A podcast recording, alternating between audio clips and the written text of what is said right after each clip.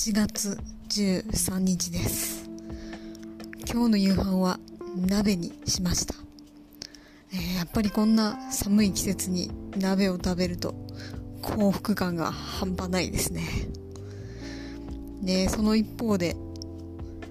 えー、やっぱり気心の知れた友達と鍋パがしたいという気持ちにもなって切なくなりました、えー、折しもここ最近は人と容易には会えないような状況になってきていて、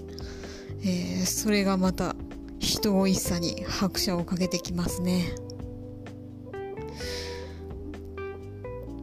ね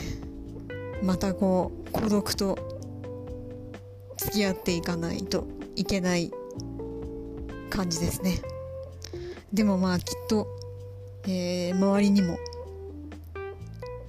えー、人が美味しいなと思いながら生きている人がいるんだろうなと思ったらなんとなく勇気づけられて、えー、もう少し生きていけそうな気がします。